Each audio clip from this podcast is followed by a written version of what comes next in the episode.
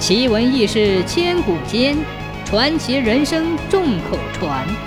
千古奇谈。福建省永泰县有个叫齐敏恒的秀才，自小熟读四书五经，聪颖过人。这年科举考试，他应试报名参加。临行前，母亲再三叮嘱，路上要小心，夜里不要在外逗留，尽量找客栈住宿。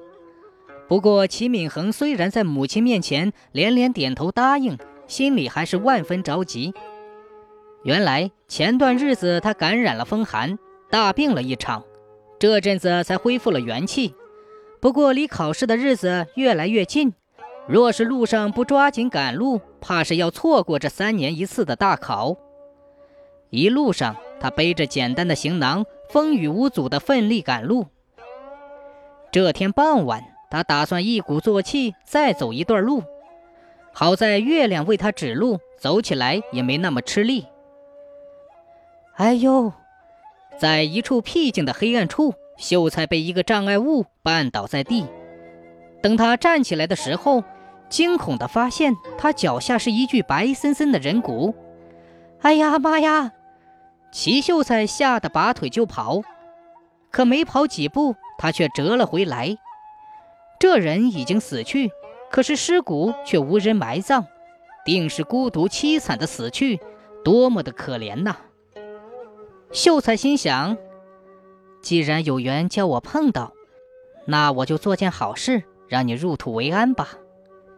齐秀才本来就心地善良，他放下身上的包袱。恭恭敬敬地对着白骨跪下磕了头，说：“小生不才，与网友偶然相遇，并无恶意，只是见您死后尸骨还裸露在外，实在是可怜。小生便想为您安葬入土，希望您早日投胎。”说完，秀才找了一处地势较低的地方，把白骨放了进去，然后找来松软的土为他掩埋。做好了这一切，秀才才继续赶路。不久，他来到了集镇，投宿到了一家客栈。店家为他暖酒，端上可口的小菜，便退出了房门。秀才卷起袖子，打开酒坛，准备小酌一杯的时候，房间里卷起一阵黑风。待黑风散去，一个头发花白、面相友善的老头出现在了他的面前。秀才没坐稳，一屁股跌在地上。老人倒是笑眯眯地说：“嘿嘿嘿，先生莫怕，老头儿我是来感谢您的。”秀才早已颤抖，说不出一句完整的话。这你这是从何说起呀？我我并不认识你呀。嘿嘿嘿，小老儿正是您刚才埋葬的那具荒野白骨啊。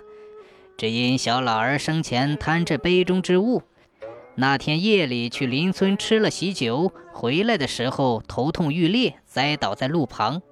不料夜里下起了倾盆大雨，结果就一命呜呼啦。家里的人只以为我失踪了，并不知道我已去世。结果我的尸骨就在这荒野之中无人管理，死后一直无法投胎。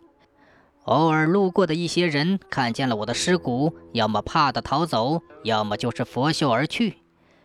多谢先生善意之举，小老儿真是三生有幸啊！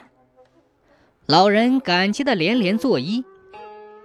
哦哦，原来是这样啊！哎呀，老人家您快起，那是小生应该做的呀。您这样，小生会过意不去的。齐秀才心中的恐惧顿消。连忙站起身来扶住老人家。哎，小老儿本是下地府赶去投胎，可是有恩不报，小老儿心里愧疚。先生这是要去进京赶考吗？啊，是，正是。可是路途遥远，先生离考试的时间不多了，怕是要赶不上了。哎，所以小生才日夜兼程的赶路啊。只怪我前些日子生了一场大病，拖了一些时日。哎，齐敏恒不由得沉重地叹了一口气。老人家捋捋胡须说：“哎，先生不要担心，我有办法。先生先把饭吃好，等会儿让我送你一程。”齐秀才一听，喜上眉梢，连忙说：“哎呀，那多谢老人家，要是不嫌弃，请与我一起吃点儿。”老人家摇摇头，摆摆手说：“嗯，老儿我已经不是尘世间的人，只需闻一闻就已经饱了。指望先生他日登科及第之后，为老儿我上上几炷香、几道纸，请个道士为我念经超度一下。”等我去了极乐世界，便感激不尽。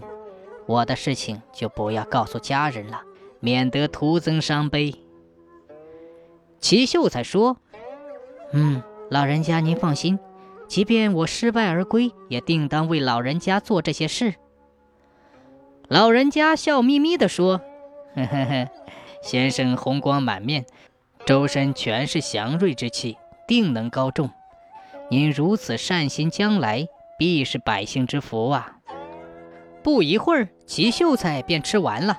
老人家来到他面前，用手遮住他的眼睛，然后对着他的口鼻吹了一口白烟，秀才便昏了过去。待醒来的时候，他躺在一家环境清幽的厢房里。吱呀一声，他起身推开了房门，一个店小二打扮的人迎面走来说道。哎，客官，你醒了？早上想吃点什么？秀才看到这家客栈走廊里站满了秀才，个个都摇头晃脑的诵读。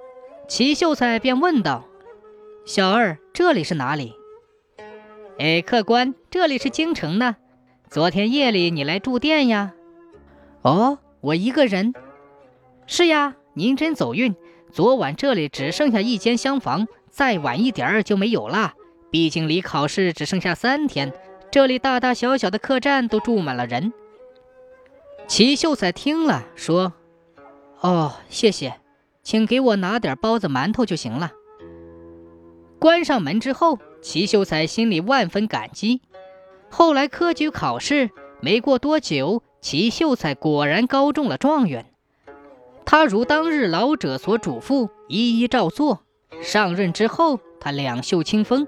一心为百姓谋福利，因政绩突出，调任中央，官至一品宰相，一生平安，享年九十二岁。